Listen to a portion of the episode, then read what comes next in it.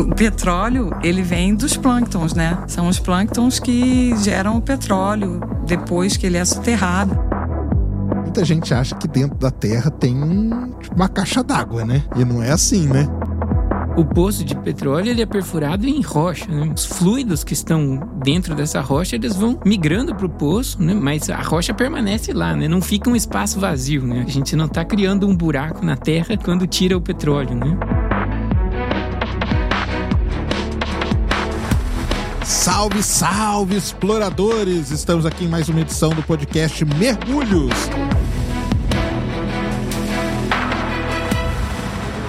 E o tema dessa edição é um tema aí que eu acho que eu domino, né? Pelo menos um pouco, que é a parte de geologia. Ó, que maravilha, hein? Naveguei aí, ó, muitos podcasts, nunca falei com ninguém sobre geologia e hoje estou aqui com dois especialistas, a Manuela e o Rafael. Muito obrigado por terem vindo aqui para a gente bater esse papo e quero começar com vocês se apresentando. Prazer, eu sou Manuela, sou geóloga, trabalho na Petrobras desde 2006, tenho mestrado em sistemas petrolíferos pela COP, o FRJ trabalho no pré-sal da Petrobras Exploração. Legal. E você, Rafael? Eu sou Rafael, estou muito feliz de estar aqui. Né? Eu sou geólogo também de formação. Eu me formei na Unicamp em 2008, entrei na Petrobras em 2012. E em trabalho com aplicação de tecnologias é, de ciência de dados em geral, nos dados de geologia, para melhorar a exploração e a produção de petróleo. Né? E eu fiz doutorado em engenharia mineral e MBA em ciência de dados. O tema aqui, como eu falei, o tema é de, da ciência da geologia, que é, todo mundo nós aqui vamos concordar, né? Tá a ciência mais linda que existe, né? Não tem nada mais bonito que a geologia, né? E para começar esse papo aí, para quem não é dessa área, que é uma área, a gente sabe que ela é muito específica mesmo. É, vamos contar um pouquinho, né? Qual que é a importância da geologia, um pouco da história dela. O que vocês acham que é um fato assim mais legal da geologia para vocês, assim, para a gente começar falando, pessoal? Bom, a geologia é a ciência que estuda a Terra, né? A Terra, como ela evolui, como ela se formou, estudando os registros geológicos, a gente entende como que a Terra se desenvolveu, como que o empilhamento estratigráfico, como que a Terra é hoje, né? Então ela é super importante para entender a Terra, a gente entender o presente para entender o passado. Entender todo o caminho que a Terra teve aí durante as eras geológicas, tudo como que foi acontecendo, todas as mudanças no nosso planeta e até chegar no que ele é hoje, né? E aí, uma dúvida aí que o pessoal pode ter também é a seguinte, né? O geólogo tá lá no campo, ele pega uma amostrinha lá de rocha, né? Uma coisa primeiro, pessoal, nós da geologia não gostamos que você chame rocha de pedra entendeu? então é rocha, não é pedra. Isso aí é uma zoeira que eu faço com o pessoal, sabe? Igual o cara da aviação, não gosta que você chama turbina. É motor, não é turbina. Então cada área tem o seu negócio. Uma outra dúvida que muita gente tem e que vira até meme, né? é uhum. que o petróleo vem dos dinossauros, né? Tem até aquele desenho que o pessoal coloca um pocinho embaixo desenho dinossauro. E não é bem assim, né? Como pois que é essa história? O petróleo, ele vem dos plânctons, né? São os plânctons que geram o petróleo. Petróleo, para quem não sabe, ele é matéria orgânica, né? Que foi soterrada ali e passaram-se milhões de anos. E o petróleo, na verdade, a origem dele são os plânctons, né? O que é o plâncton? O plâncton é aquelas plantinhas pequenininhas, né? Que baleias comem e tudo mais. E aí, uma vez eu falei isso, né? E uma pessoa falou assim: Ah, você tá de brincadeira comigo, né? Lógico que é dinossauro. Dinossauro que é grande, uhum. né? Como que uma plantinha vai virar petróleo? Mas vamos explicar pro pessoal porque é o volume que conta, né? É. Isso. Alimenta baleia, você não pode. Exatamente. E aí o que acontece? O plâncton ele é uma coisa viva, né? Matéria orgânica ali. Hum. Aquilo ali vai morrendo, vai se depositando no fundo do mar, só que não deposita uma coisinha daquela, deposita uma camada gigantesca daquilo, que com o passar do tempo aquilo é soterrado por um outro tipo de rocha, depois outro tipo, isso aí vai soterrando, vai aumentando a pressão, a temperatura. Uma analogia que eu costumo fazer é de cozinhar. Uhum. O petróleo, para mim, é quando você vai fazer um bolo. Uhum. Então você tem que ter ali os ingredientes, tem que pôr no forno. Uhum. O petróleo é mais ou menos isso, né? Se você é, é, assa demais ou cozinha demais o petróleo, ele acaba virando gás, né? Isso. Se você cozinha de menos, ele não vira petróleo, né? Uhum. É basicamente isso, né? Isso. Mas isso é uma coisa que muita gente confunde, né? Fala, não, então não é o dinossauro, cara. Não é o, o dinossauro, porque imagina a quantidade de dinossauro, né? que teria que ter. E aí o pessoal até fala assim: ah, quer dizer que ali na bacia de Campos devia ter dinossauro pra caramba, né? Porque tem muito petróleo, né? Tem nada disso, é plâncton, tá? Plâncton, acho fitoplâncton também, né? Todos esses micro-organismos, assim, orgânicos, mas é orgânico que vai soterrando. Então não tem petróleo na Lua também, que o pessoal fala. Já ouviram falar isso? Não. Não? Ah, será que tem petróleo na Lua? Não tem, porque não tem material orgânico na Lua. Então, se tem petróleo, é que tem matéria orgânica, né? Soterrada, comprimida a uma determinada pressão, a determinada temperatura. Mas, enfim, o geólogo está lá num afloramento, que é um barranco, né? Mas a gente também dá esse nome bonito, né? Pro barranco e tira uma amostrinha dali, né? E como que daquela amostra, né, a gente consegue contar a história que você falou. Isso é um negócio que às vezes dá uma bugada na cabeça das pessoas, né? Que é analisando ali, né, toda a parte química, mineralogia. Vamos explicar isso aí, pessoal. O que é mineralogia? O que é petrografia? O que são esses termos aí? Só o pessoal ter uma ideia. Então, mineralogia são os minerais que compõem a, a rocha, né? E a petrografia é quando a gente faz a lâmina, né? Petrográfica porque a gente pode ver a olho nu, ou então fazer uma lâmina, que nem a gente faz da pele. A gente faz uma lâmina da rocha e analisa petrograficamente. Isso aí. Analisa em microscópio as rochas, né? Aí a gente faz a petrografia, que fica muito mais fácil de identificar os minerais, às vezes, petrograficamente, do que a olho nu, dependendo do tamanho do grão dos minerais, né? Uhum. É, a descrição, né, a análise da rocha, ela pode ser realizada em diferentes escalas, né? Isso. Você pode avaliar ela em escala microscópica, né, com, com o auxílio aí de um microscópio óptico, né? Em geral, o geólogo utiliza um microscópio óptico que é o petrográfico, né, e que é de luz transmitida, né? A luz, ela, ela vem por baixo da lâmina, lâmina, né? Dessa lâmina delgada, né? Que a Manuela comentou. E o que é transmitido de luz através da fina camadinha de rocha que está ali na lâmina é o que a gente está é, vendo mesmo no, no, com os olhos e depois captura imagens no computador, né? E aí a lâmina, ela, ela possibilita, né? Você caracterizar a rocha de forma muito detalhada, né? E, e isso dá informações muito relevantes relacionadas a características petrofísicas da rocha, né? Porosidade, permeabilidade. E são essas características características que vão contribuir né, para o geólogo definir as regiões de um reservatório de, de petróleo, né, reservatório de água também, né? São essas características petrofísicas né, que auxiliam, né? Além de outras características, né, principalmente mineralogia, né? E, enfim, uma série de outras estruturas né, que a gente observa na rocha que contribuem para a gente criar né, essa história geológica. Exatamente.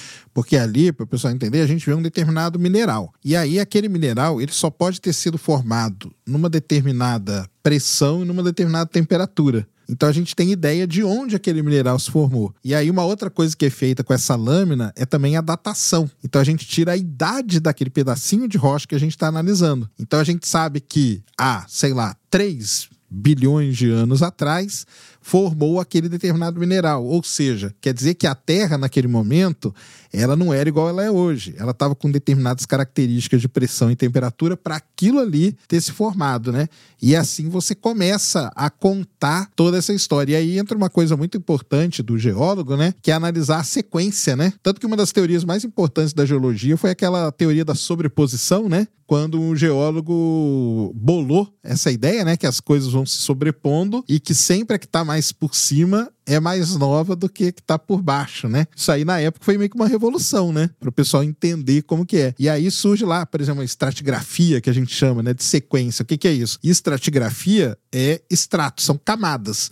Então são como as camadas vão sequencialmente se depositando uma em cima da outra. E aquilo ali vira tipo um livro, né? Isso, tem vários já, né? Agora já tem vários livros de estratigrafia de sequência. Em considerando um ambiente que não teve nenhuma alteração, né? assim, no, tudo normal, né? É. é é, você pode pensar que a cabeça do geólogo ela funciona um pouco de ponta cabeça, né? Que a maioria das pessoas elas têm uma tendência a, a... a ver a coisa de cima para baixo. De cima para baixo. o geólogo é de baixo para cima. Isso, né? exatamente. O geólogo ele, ele vê de baixo para cima porque o tempo, né? Ele, é. O tempo na cabeça do geólogo ele começa lá embaixo e aí vai depositando né, os sedimentos e vai criando a bacia sedimentar, né? Então a gente, em geral, a gente pensa invertido, né? Em relação Isso. ao resto da população, né? As pessoas pensam de cima para baixo, né? Em, em geral. E o geólogo ele precisou treinar né, para criar essa visão invertida né, Exatamente. nas rochas. E aí, até corroborando com isso, por isso que quando a gente fala pré-sal, as pessoas não entendem direito. Exatamente. Ninguém entende. Ninguém na verdade. entende. Ninguém entende. Ninguém entende, porque foi depositado antes do sal nessa linha de pensamento Temporal, né? temporal. é. Ele foi depositado antes do sal, ele é mais velho do que o sal na estratigrafia de sequências. Exatamente, isso mesmo. É. E uma, uma coisa que a gente precisa também definir aqui, pessoal, né? Que é a geologia. Aí vou lembrar aí da sua sexta série, viu? Lá na sexta série, no livro de geologia, você estuda que as rochas elas podem ser metamórfica, ígnea ou sedimentar. Isso é importante, porque a ígnea é a rocha do vulcão. Ah, explodiu o vulcão, a rocha sai aquela lava, a lava obsidiana, o pessoal que joga Minecraft vai saber, forma aquela rocha, aquilo ali é uma rocha ígnea. Metamórfica é a que passa por processos ali, né, químicos ou de temperatura, muda e tal. E a sedimentar, que é o filé mignon, né? É o filé mignon. O resto não serve pra nada, tô brincando. Que tem essa rixa dentro da geologia, né? Tem. Tem uma rixa violentíssima. Lá na UERJ era fortíssima. Tipo, diziam que rocha de verdade era rocha dura. É. Rocha sedimentar era de matar todo mundo lá na Petrobras com rocha sedimentar hoje em dia, que é onde deu emprego, né? Exatamente, tem isso. O pessoal da rocha ígnea e tal, o pessoal chama o pessoal da rocha dura. E a rocha sedimentar, que é essa que foi se depositando e tal, que é onde estão os recursos, né? Normalmente são encontrados nessa coisa. Então, quando a gente fala bacia sedimentar, tudo isso está relacionado a esse essa parte da geologia. Mas é só para deixar claro pessoal, né, que a geologia é uma coisa muito mais ampla, tá? Então tem o pessoal que estuda vulcões, que é importante pra caramba. Tem o pessoal que estuda metamorfismo, né? Existem, mi- dezenas de milhares de trabalhos em metamorfismo, que é muito importante também. Mas entrando aí na nossa parte, né? Que é o que importa, que é o filé mignon ali, lá na USP, o pessoal estuda ou a coisa muito rasa, ou estuda o que a gente chama de terra sólida, que é manto e núcleo. Então eu falo que eles nunca vão pegar o filé mignon, porque ou é muito rasinho, que não tem nada, né? Ou é muito profundo também, que é só para entender. Mas aonde está a riqueza, né? A gente não, não estuda. E aí tem a geologia de petróleo, né?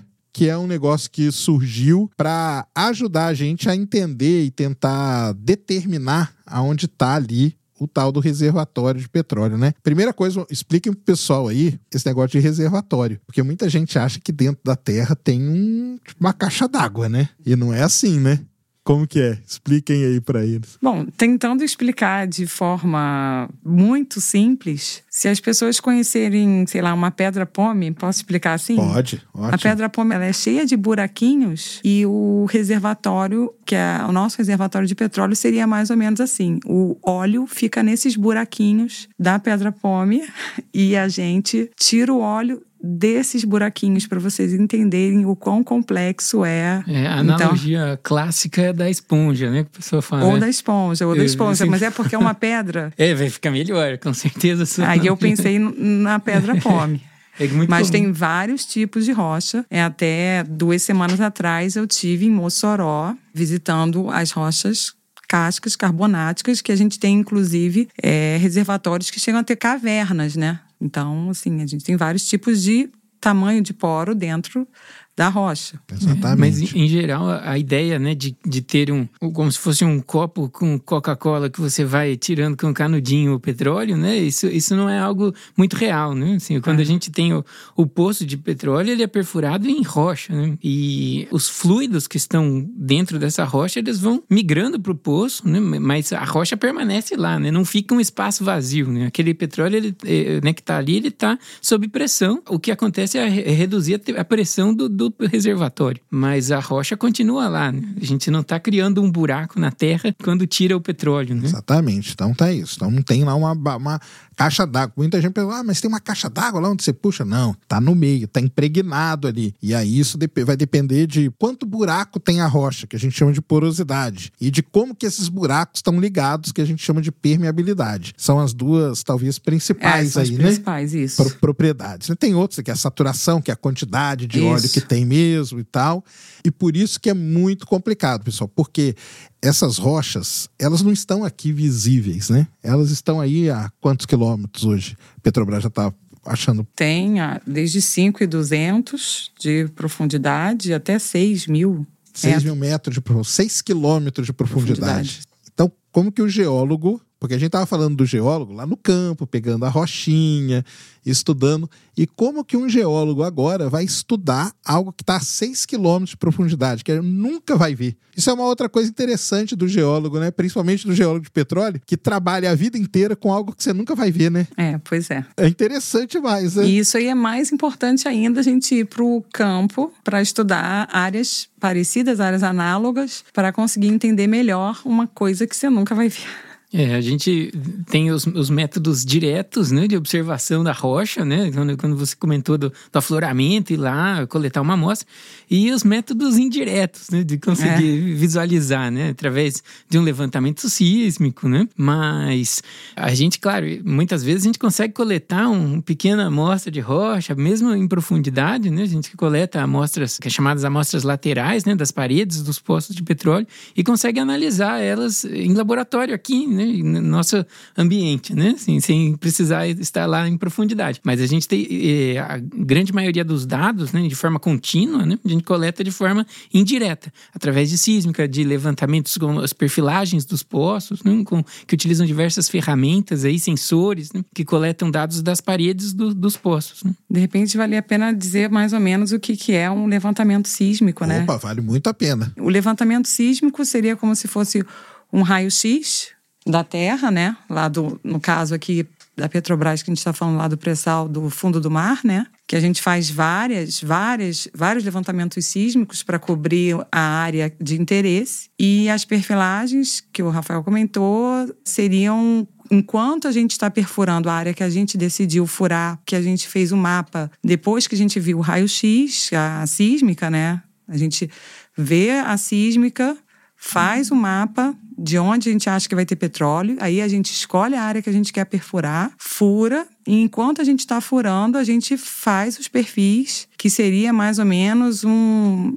eletrocardiograma, uhum. e aí a gente vai vendo se o que a gente previu é mais ou menos o que a gente está perfurando, né? Eu faria mais ou menos essa analogia para quem não é da área Exatamente. tentar entender, né? É isso mesmo. O pessoal tem que pensar o seguinte: você tem uma rocha, se você passar qualquer coisa ali nela, igual o elétrico jogando, ela vai dar um sinal, uma característica de sinal dela, umas ondinhas assim. Se aquela rocha tiver com água, a característica muda. Se ela tiver com gás, ela muda. Se ela tiver óleo, ela muda. Então, a gente sabe como que seria esse sinal se uma determinada rocha estivesse ali embebida com óleo dentro dos buraquinhos dela e a gente vai atrás disso, só que numa área gigantesca, é. tá? Então, aí a sísmica, lembrando aí que a gente conversou com o pessoal aí da supercomputação, que é onde tem um investimento gigantesco, por quê? Porque a quantidade de dados é muito grande para ser processada, para ser interpretada, para poder chegar no reservatório de petróleo. Então, isso que é uma coisa, assim, realmente impressionante. E uma coisa legal de falar também é essa diferença de escala que tem, né? A gente falou já da rocha que você pega, da rocha que você leva para o microscópio, e aí tem a sísmica, que é um negócio de, podemos dizer assim, quilômetros quadrados. Isso, vários. 200 mil quilômetros quadrados. É muito grande. É muito grande. E tem o poço, que o poço é uma coisa ponto, seria um ponto, uma coisa é, pontual, né? Uma pontual, isso. A gente pode dizer isso, né? É, a integração né, dessas três escalas principais, né, rocha, perfil sísmica, né, é, eu acho que isso é um desafio para qualquer pesquisador, né, seja para a indústria ou seja para a academia, né? E eu vejo como as ferramentas, né? Você falou dos, dos supercomputadores, né? Eu acho que essas ferramentas é, hoje de análise de dados, né? Elas têm uma tendência a viabilizar essa integração, né? De, de forma matemática, vamos dizer assim, né? É uma alternativa para você realizar essa integração. Né? Não é uma tarefa fácil, né? Porque você posicionar, por exemplo, uma lâmina petrográfica em um poço no contexto de um perfil, né? Assim, é, aquela lâmina representa qual região do perfil e aquele perfil representa o que na sísmica, né? Sendo que são escalas muito diferentes, resoluções diferentes, né? É, então isso é algo muito difícil de fazer mesmo essa integração. Mas eu, eu acredito que utilizando técnicas modernas aí de análise de dados e auxiliadas por esses supercomputadores, eu acredito que esse é um caminho muito bom assim para a gente seguir. Exatamente. Mas nem sempre foi assim, né? Nem sempre foi assim. Teve um momento aí que o geólogo sofreu, né? Ou, ou sofreu Teve. ou se divertia? O que, que você acha? Eu acho que sempre é uma diversão. É uma diversão, né? É sempre uma diversão. Ainda mais se o resultado for bom, né? ah, aí sim, né? Se o resultado for bom, é meio que é, é uma frustração muito grande, ainda mais quando hum, a gente espera que, assim, além de querer óleo, a gente quer ver o que, que vai ter em cada face. Essa é a minha opinião, entendeu? Entendi. Você faz um modelo geológico, você quer descobrir o que vai ter em cada, e se o resultado é negativo, você não vai ter os postos de extensão. Então, você Aquilo tem lá uma vai ser sempre frustração um mistério pra você, né? Exatamente. A frustração é dupla. Não só que não deu óleo, como você vai ter sempre um mistério ali do, do resto do- da estrutura, no caso. Uhum. Para vocês terem uma noção, depois os engenheiros vão me matar, mas enfim. O geólogo é assim, é mais ou menos por ali. E o engenheiro, eu quero exatamente onde vai ser. só que assim, a sísmica, ela tem uma precisão de 20 metros. Os poços que a gente está furando tem 5 mil, 6 mil metros de profundidade. Não tem como dar uma precisão. E eles querem a precisão porque se variar um pouco a pressão, pode dar ruim lá no poço. Dependendo do lugar, é mais importante ainda a precisão das camadas Claro. litológicas que vão ser encontradas. E aí eles falam assim: mas você garante que vai ter essa litologia ali? aí eu falo: ai meu Deus do céu. É a hora, né? Garanto não, né? Aí assim, não, vai ter. Vai ter sim, pode ficar. Mas é quanto? É 10 ou 15 metros? Eu falo, ai meu Deus.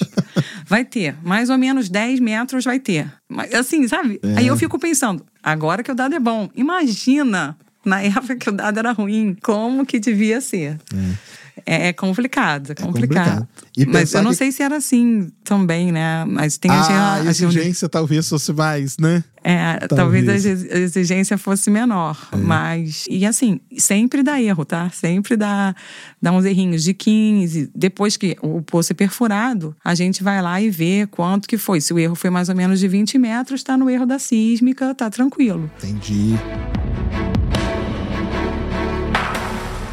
E aí, hoje, então, a gente tá aí com esses supercomputadores, igual o pessoal teve aqui falou, né? Muito usado no processamento sísmico, porque, tipo, o pré-sal, né? O pré-sal, ele. Meio que o pessoal já tinha uma ideia que tinha alguma coisa ali, né? Mas só foi conseguir mesmo ser comprovado depois de muito, muito dado que foi processado, né? Algoritmos ali feitos pelos próprios geofísicos da Petrobras, né? Para poder encontrar aquele. Né? Veio, né? Veio que é veio, a gente fala de ouro e tal. Mas o reservatório mesmo ali embaixo, né? Que é muito complicado, porque tem todo o sal, para quem não entende. Lembra da radiografia que a gente falou? Lá da sísmica, do raio-x? O sal, ele pega o sinal todo e engole aquele sinal todo. Nenhum sinal passa para baixo do sal. Ou passa muito pouquinho. E o pessoal teve, com aquele pouquinho de sinal, fazer os algoritmos rodar nesses supercomputadores para poder encontrar ali com certeza, né? Então foi um, um salto muito grande que isso teve, né? Foi o, o processamento, né? Evoluiu bastante. É, e aí a gente conseguiu não só o processamento, mas também temos que dar os parabéns pro pessoal da perfuração, né? Que era um desafio também, porque são dois mil metros de sal. E furar no sal não é um negócio fácil e nem era conhecido, né? Não era conhecido, né? Hoje em dia eles já desenvolveram a tecnologia e eles até preferem perfurar na camada de sal. Olha só. Mas na época não era conhecido. Como ele é plástico, né, imóvel, eles achavam que poderiam ter problema e o pessoal conseguiu e hoje em dia eles até preferem perfurar a camada de sal do que as outras camadas sedimentares. Olha só. O que era um sofrimento hoje virou aí a preferência, né? E aí desenvolveu tanto que aí já tá produzindo legal. Como a gente nunca pode deixar de falar né, em todas as áreas, igual a gente falou aqui também nos outros episódios, tem toda essa parte da inteligência artificial, né? Que está sendo aplicada aí muito hoje, tanto no processamento como na interpretação, né? De poços, de sísmica e tudo mais. É, a Manuela comentou, né, do- da evolução do processamento sísmico, né, mas na realidade agora eh, a gente vê esses supercomputadores disponibilizando uma capacidade de processamento que pode ser utilizada com diversos dados, né, não só com dado sísmico, né, mas com dado inclusive de perfil, de lâmina, né, de rocha, né, a gente consegue realizar análises que envolvem imagens pesadas, né? Coisas que antes a gente já existia até a teoria para realizar essas análises, né? A gente já tinha os métodos sendo desenvolvidos aí nos últimos 50, 60 anos, mas a gente não tinha a capacidade computacional para de fato analisar esses dados, né? E hoje, cada vez mais, né, tá ficando mais simples de é, aplicar aí algoritmos de aprendizado de máquina, né, para analisar os dados e isso viabiliza muita interpretação nova, né, a partir dos mesmos dados, né, que a gente já tinha os dados, mas a gente não tinha capacidade de processamento desses dados. Isso é algo que a gente vem ampliando, né, cada vez mais para todos os tipos de dados da empresa, não só no processamento sísmico, né, que foi algo que acho que talvez tenha sido a, o primeiro grande tipo de dado ali que a gente trabalhou, né, e hoje cada vez mais a gente tem usado para outros dados. É, talvez o processamento sísmico foi aquele que trouxe a demanda para o investimento nos supercomputadores e que hoje acabam sendo aplicados aí para todos esses métodos e tal. Você acha que foi um salto muito grande quando começou a usar aprendizado de máquina, inteligência artificial no processamento de perfis, dessas coisas todas? O que, que você acha? É, eu acredito que sim. Hoje a gente vê a possibilidade, por exemplo, de diversas análises que antes eram realizadas com equipamentos específicos, né? a gente consegue é, predizer o resultado destas análises né? sem precisar de fato rodar essa análise. Né? A gente consegue, utilizando outros dados, né? a gente consegue ter uma, uma uma resposta de um uma provável resposta né, do que seria aquela análise. Né? E muitas vezes a gente consegue fazer isso com uma alta confiança. Né? Então, se a gente consegue reduzir a quantidade de análises realizadas, a gente realiza uma quantidade menor de dados, amostras, né? e cria modelos né, que utilizam esse tipo de ferramentas, algoritmos de aprendizado de máquina, né, para poder extrapolar aquela análise cara, muitas vezes cara, demorada, né, para os outros dados que a gente já tem. Né? Então, eu, eu acho que nesse sentido a gente ganha muito. Né? A gente consegue extrair, por exemplo, uma análise composicional de rocha, Sabe, hoje a gente consegue fazer, extrapolar né, para outras rochas, né? É, para perfis também. A gente, por exemplo, vamos dizer que a gente tem um poço em que correram alguns perfis, mas não correu um outro perfil. Né? A gente consegue fazer pelo menos uma predição do que seria aquele outro perfil, né? com um alto grau de confiança. Né? Então, nesse sentido, eu acho que foi muito importante. Foi um salto mesmo, né? Um salto, Como sim. tudo aí que deu. E na sísmica também, né? Bastante, né? O pessoal usa. A sísmica é o primeiro passo, né? É, é o primeiro passo da exploração, é a sísmica, né? Então, é por isso que eu considero que a sísmica é super importante por causa disso, na, desde a aquisição de dados até a parte de inteligência artificial e a gente começou a fazer modelo também com inteligência artificial de sísmica, com processamento dos dados da sísmica, extração de amplitude, essas coisas todas. Então, por isso que eu comentei da sísmica, porque acho que é o primeiro passo. Mas é óbvio que tem também, como eu falo, descrição de lâmina, mas aí tem que fazer toda a parte de mapeamento, né? Com inteligência, reconhecimento de imagem, né? Por inteligência artificial também, que pouparia os, os petrógrafos, né? Eu acho que envolve, assim, você ampliar o caráter quantitativo de diversas das análises, né? É, a petrografia mesmo, né? Ela é uma atividade que, ao longo dos anos, né? ela, ela é feita de maneira muito artesanal, né? A gente... É, é muito aquela... É, é, uma, é uma atividade que envolve um, um profissional, né? Que está avaliando uma rocha no microscópio, né? E faz uma descrição daquela rocha que já carrega um viés interpretativo, né? De novo, do geólogo, né? Que está descrevendo, né? E, e, muitas vezes a gente tem dificuldade de extrair um dado quantitativo daquela lâmina, né? Claro que existem técnicas, né? Propostas, mas essas ferramentas viabilizam aí um, um salto exponencial, né? Na hora de extrair esse tipo de dado, assim. Que nem o reconhecimento visual do Google. Sim. Exatamente. Sabe? Aí você poderia botar as várias lâminas, mas para isso precisa primeiro todo um trabalho. E às vezes eu tenho a sensação que volta e meia aparece rocha nova, sabe? É. Então, assim, é um trabalho que tem que ser contínuo, é. que pode poupar tempo, mas ao mesmo tempo você vai ter que estar tá revendo, ver se é isso mesmo. Que nem o Google toda hora. Essa é a pessoa que eu estou imaginando? Então, assim, essa é a rocha que eu estou imaginando. Então, assim, é óbvio que é um processo que pode poupar tempo, mas ao mesmo tempo você vai ter que estar sempre supervisionando, né? É, a capacidade de generalização dos modelos, né? Ela é limitada ao dado que você utilizou para o treinamento desses modelos, né? É. E, e, a geologia, ela não é igual, né? É, nunca é igual. É. Ela, ela, muda sempre, né? Então, ela é muda. você criar modelos generalistas o suficiente, assim, né? Para você aplicar no mundo inteiro, por exemplo, não é algo muito viável, né? Então, a gente precisa criar os modelos, né? De forma a ter clareza de onde a gente consegue aplicar esses modelos. Enfim, aí, como você disse, né, a analogia do, com o Google, né, a gente pode é, utilizar é, a mesma lógica da, desses modelos de reconhecimento facial, né, para reconhecer partículas nas lâminas, né, por exemplo. A gente consegue utilizar é, os algoritmos de segmentação que os carros autônomos utilizam, né, para identificar as diferentes feições na hora de tomada de decisão, para identificar a mineralogia em lâmina, né? É, enfim, modelos de classificação de imagem, né, que vai dizer se ah, essa imagem é de um filme, por exemplo, ou outro, né, em um serviço de streaming.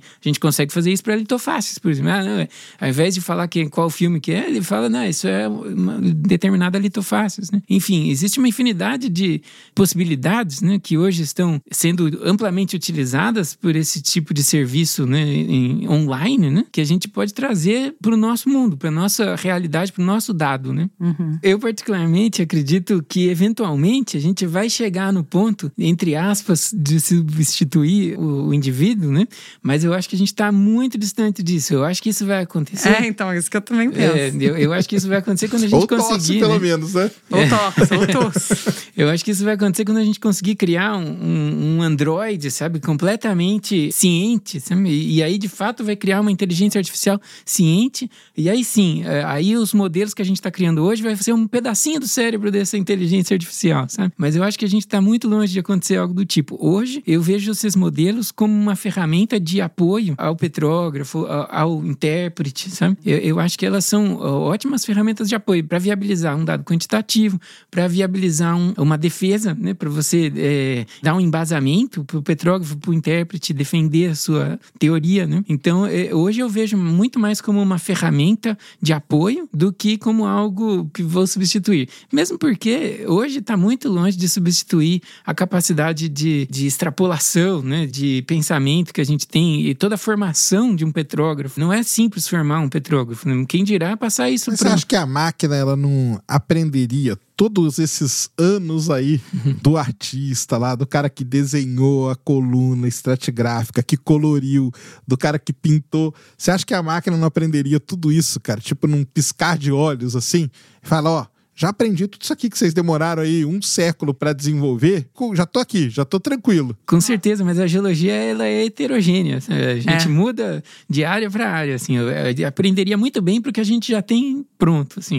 Quando a gente sai, vai é. para uma região desconhecida, muda tudo. E aí a gente precisa de uma capacidade que a máquina falta um pouquinho ainda mais, não ainda, ainda não tem. É, exatamente. Eu acho que falta. Tem até caso lá que perguntaram para a máquina, a máquina falou que não precisava de uma ferramenta que a gente usa para perfuração quando vai ter perda, sabe, de circulação. Perguntaram que a MPD que chama precisa para a máquina, essa de inteligência artificial, a máquina falou não. E o geólogo falou sim.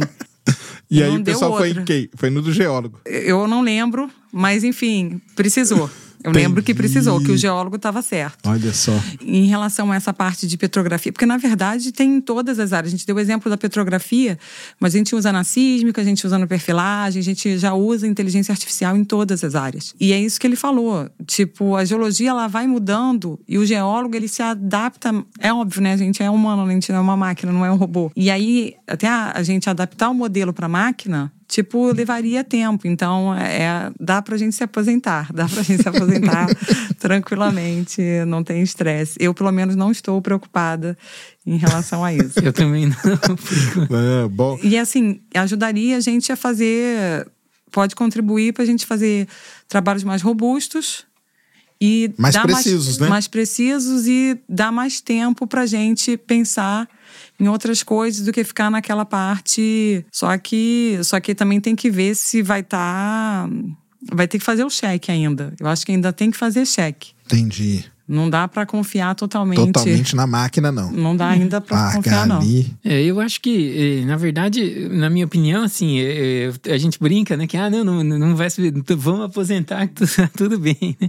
Mas eu, eu, acho que, na verdade, a gente está gerando mais trabalho pra gente com, aplicando esse tipo de, de ferramenta, né? Porque... Ou tá mudando o tipo de trabalho. Tá mudando o tipo de trabalho, é, né? né? A gente tá, a gente tá gerando mais trabalho diferente do que a gente estava fazendo antes. E que, muitas vezes, vai ser ser melhor para a atividade em si. Qual, qual que é o nosso objetivo? Né? Nosso objetivo é encontrar petróleo. Né? Então, às vezes é melhor a gente focar os nossos esforços né, é, em, em, alguma outra atividade né, que vai ampliar a possibilidade de encontrar o petróleo do que às vezes a gente perder tempo com uma atividade mais é, repetitiva, né, muitas vezes. Então, assim, eu acho que a, a, a ferramenta, né, os, os, algoritmos de inteligência artificial em geral, eles geram mais trabalho para a gente.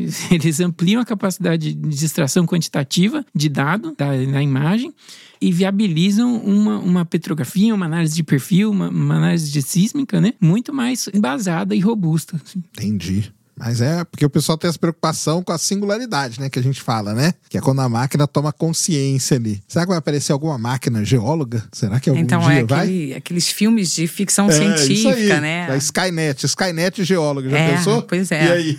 É. Eu, eu não tenho muito essa preocupação, não. não? Senão eu luto contra ela. Na arranca da tomada. É. é a última opção, se arranca da não, tomada. Não, mas se for igual os filmes de ficção científica, ela toma vida, ela né? Toma, é verdade. Toma vida, não adianta arrancar da tomada. Se arranca da tomada, chega com lápis de cor. Agora eu quero ver, ó, como você vai fazer isso aqui. É só o ser humano consegue usar, ó. Mas, mas, os autores de ficção científica, você tem duas linhas, né? Você tem uma linha otimista e uma linha pessimista, né? Ah, isso aí. É, vocês estão muito na linha da Skynet, né? Isso, eu, na eu, linha da Skynet. É, eu, eu, eu, eu sou mais otimista, assim. Eu gosto dos autores que representam aquela inteligência artificial mais Boazinha, benevolente, né? benevolente, sabe? Boazinha, sabe? O, o Data do Jornada nas Estrelas, assim. é algo que vai contribuir e trabalhar de forma conjunta com o ser humano, assim, sabe? Todo, então, seres humanos, alienígenas, sintéticos, né? Todos os tipos de vida, assim, né? que podem existir. Não, porque eu falo isso que eu já vi gente falando assim, caramba, o pessoal vai desenvolvendo isso aí. Assim, com certeza é, vão ter trabalhos que vão, talvez não desaparecer, mas eles vão mudar, né? E aí vai depender do profissional ele ir evoluindo junto com essas mudanças, né? Acho que isso, isso é inevitável de acontecer, né? Se você não ir evoluindo, por exemplo, tem muita coisa. O cara lá, por exemplo, o cara que ficava o dia inteiro marcando ali um topo de reservatório, hoje ele não precisa basicamente isso. Hoje você vai lá, coloca uma semente, né? E o computador vai lá e mapeia todo aquele topo para você. E você vai ali só corrige então, se esse profissional ele não, não pegou e não evoluiu nesse, nesse período, né? Isso aí vai ficando para trás, igual em toda a área que a gente tem, né? Basicamente é isso que vai acontecendo, né? Uhum. Vai mudando um pouco, né? O trabalho do geólogo ali dentro, né? Isso aí vai, né? Uhum, vai mudando. Mas, assim, até, por exemplo, essa parte da semente na sísmica. Porque o, o topo do reservatório, no nosso caso lá no pré-sal, ele. A semente não faz, cara. Ela faz o topo do sal. O rift, que é Sim, é todo ligado, falhado. Ligado, é. Ele não faz. Sem contar que o geofísico, ele, ele também tem que interpretar todo o ambiente. Então, essa parte aí, ela ajuda o geofísico e o geofísico tem mais tempo para fazer todas as outras partes. Isso então, aí que é mais ou menos o que ele falou, né? Que É. aí você, o, o- vamos dizer assim, você vai deixar a atividade repetitiva para a máquina Isso, e a pensativa, né? isso. Fica para o ser humano, né? É. Então, esse caso da semente, ela faria o fundo do mar Que é um retão, né? e o topo do sal, na melhor das hipóteses, a base do sal também. Porque o resto, cara, o resto acho que é difícil. Eu não faço a interpretação, mas eu sei porque às vezes que eu me arrisquei, eu vou te dizer que eu achei difícil. Uma sementinha, assim, porque quando chega a parte falhada, Eu que você vai dando nó, maluco, assim, né? porque você vai dando nó, nossa, é muito difícil. É muito difícil porque vai um para cima, outro para baixo, e nem sempre o sinal é constante, às vezes ele fica fraquinho. Então, não é, não é para amadores não. Não é, não. Eu acho que o perfil do, do geólogo do futuro, assim, né? Que, que seria, na verdade, todos os profissionais. Né? A gente tá falando da geologia, mas eh, em todo mundo vai acabar se adaptando a essa nova realidade, né? Eu acho que vai ser um perfil que, de profissional que não só entende de geologia, mas que entende de processamento de dados e de análise de dados, assim, como tratar o seu dado de forma a respeitar erros, de forma a respeitar erros na, na, na- aquisição, de forma a respeitar métricas estatísticas que você pode tirar daquele dado, sabe? Porque hoje a gente tem uma infinidade de dados que e você pode interpretar esses dados de diferentes formas e você precisa de algumas regras, né, para interpretar os dados e para isso que existe a estatística. Então eu acho que é, o geólogo eh, do futuro né, e, o, e o- o geofísico, o biólogo, qualquer que seja a profissão do futuro, né, ele, é, entre aspas do futuro, vai ser um profissional que precisa respeitar essas regras estatísticas, vamos dizer assim, né, na, na momento de interpretar o dado. Entendi. Que dica aí que você acha que a gente pode dar para quem tá querendo entrar nessa área aí da geologia? Primeiro que você pode entrar tranquilo, porque as máquinas ainda não vão, né? Por um bom tempo, fica sossegado que não vai tem que gostar de fazer campo, né? Tem que gostar de fazer campo. Não pode ter problema de ficar andando, de tem, gostar de viajar, né? Gostar de viajar, acho que todo mundo gosta, né? Não pode ter problema de pegar pulga, carrapato. Esses problemas do campo, né? Dormir em qualquer lugar, né? Às vezes, porque o pessoal acha que é só viajar para lugar bom, né? Principalmente só na até faculdade. Cinco estrelas, né? na faculdade você fica em cada espelunca, assim, né? A pessoa tem que ter uma visão espacial muito boa também, né? Para fazer geologia, né? Uhum. Porque você tá fazendo ali um modelo, às vezes, às vezes você vê um pedacinho, mas você tem que imaginar aquele pedacinho num contexto todo, né? no caso de, de petróleo, no contexto da bacia, né? No contexto daquela formação, né? Isso é uma coisa importante também, né? Eu, eu acredito que isso é uma habilidade que você também desenvolve, adquire, né? é, adquire, adquire. desenvolve ao longo, ao longo do, da graduação, assim, nem em geologia. Eu entrei meio sem saber e logo me apaixonei. Agora, uma coisa que também não dá para esquecer, que quem faz geologia tem que saber matemática, química e física. Então, assim, que a gente falou só coisa boa aqui e tem gente que pode não saber que tem que saber isso aqui também, né? Matemática, química e física. Então é só isso que eu acrescentaria porque Entendi. as outras coisas todas são. Tem, a, tem a, as coisas da geologia que a gente precisa saber disso, né? Tanto que é a geofísica, né? Uhum. A é. geoquímica. O meu professor de mineral, ele queria que eu soubesse as fórmulas de cada mineral. Caramba! Então eu tinha que falar que mineral era, mais a fórmula de cada um deles. Mas assim, eu acho que o que a gente falou é tudo tão fascinante e aí a pessoa pode entrar na geologia, fazer as provas sem nem saber que tem a, a específica em matemática, química e física. E no trabalho hoje está aquele o lance daquele trabalho eu, eu prestei muita, muito, muito serviço para Petrobras, né? Já tra uhum. trabalhei aí na, na, nas empresas e tal. E uma coisa muito legal, eu trabalhei muito com o pessoal de Macaé, nos, todos os ativos ali. Trabalhei com todos. E uma coisa muito interessante é mais ou menos o que você falou, né? Às vezes o pessoal começava a conversar sobre uma coisa e tal, e de repente aquilo ali virava uma quase uma reunião é. técnica. Entendeu? Isso, vira uma reunião técnica. De, de, do que, que tem que fazer, do que, pô, mas você testou aquilo, você não fez aquilo. Ah, pô, faz aquilo, porque aqui no meu bloco eu fiz, funcionou, aí talvez no seu faça, muda isso. Isso meio que se perde mesmo, mesmo né, no final, é. né? E aí não tem a máquina, não substitui, né? É, a máquina não substitui. é, talvez com o desenvolvimento do metaverso, né? É, é, é mesmo, né? Isso aí que você tocou é um negócio muito interessante, cara, porque o metaverso, você sabe que ele já meio existia na área do petróleo, né? Aquelas salas de visualizações. Aham é meio um metaverso, né? É, Onde você colocava ali, né, um engenheiro, geólogo, geofísico para discutir as coisas, né? Pô, ali no, no edifício sede da Petrobras, uma sala maravilhosa, uma das mais modernas do mundo, até eu acho, né? E aquilo ali para mim, cara, era uma tipo uma sementinha do que que é o metaverso que a gente fala hoje, cara. Porque nesse meio da interpretação sempre teve essa ideia de você fazer um negócio imersivo, né? De colocar o intérprete, né? Meio que imersivo de alguma maneira ali ou dentro, que é aquilo que a gente falou, né? A gente nunca vai ver o reservatório. Uhum. Então, quem sabe não seja a nossa chance de ver, né? Eu sempre achei que aquilo ali era uma, uma semente do tal do metaverso, cara. Será que o metaverso pode ajudar, né? Nesse, nesse ponto aí, né? É, eu acredito que sim. Por enquanto, talvez o híbrido seja um formato adequado, é. assim, né? Que, que, traga as boas, uh, os pontos positivos das duas é. formas, né? Mas, mas eu acredito que metaverso ainda vai desenvolver, vai né? Essa... E, e, vai trazer um pouco, né? Desse cafezinho ali, né? Que você comentou, né? Desse bate-papo informal que acaba virando uma, uma reunião técnica, né? Eu acho, acredito que, que deve ter uma evolução nessa linha, assim, agora. E eu acho que a geologia, como ela de petróleo, aí como ela já, ela já foi pioneira em tantas coisas, né, igual a gente falou, talvez ela seja pioneira nisso aí também, daqui a alguns anos, né? Eu tô achando que pode ser para esse caminho. Vamos ver, né? o que vai acontecer. bem, muito bem, pessoal. É, deixem aí como que o pessoal encontra vocês, se quiserem tirar mais dúvidas, se quiserem conversar, como que podem chegar, se tem alguma coisa a mais que vocês queiram dizer aí para quem tá se empolgou com a geologia, como a gente se empolgou um dia? Vocês podem me encontrar no e-mail manuelafcaldas@gmail.com. Eu sugiro geologia para quem quiser fazer. Eu gostei muito, caí de paraquedas e hoje em dia sou uma apaixonada. Então, eu sugiro, se vocês quiserem fazer, façam geologia. Tem alguma rede social? Usa? Para algum fim assim? Não, não tenho. Não? Não. Tá certo, tá? Mais do que certo mesmo.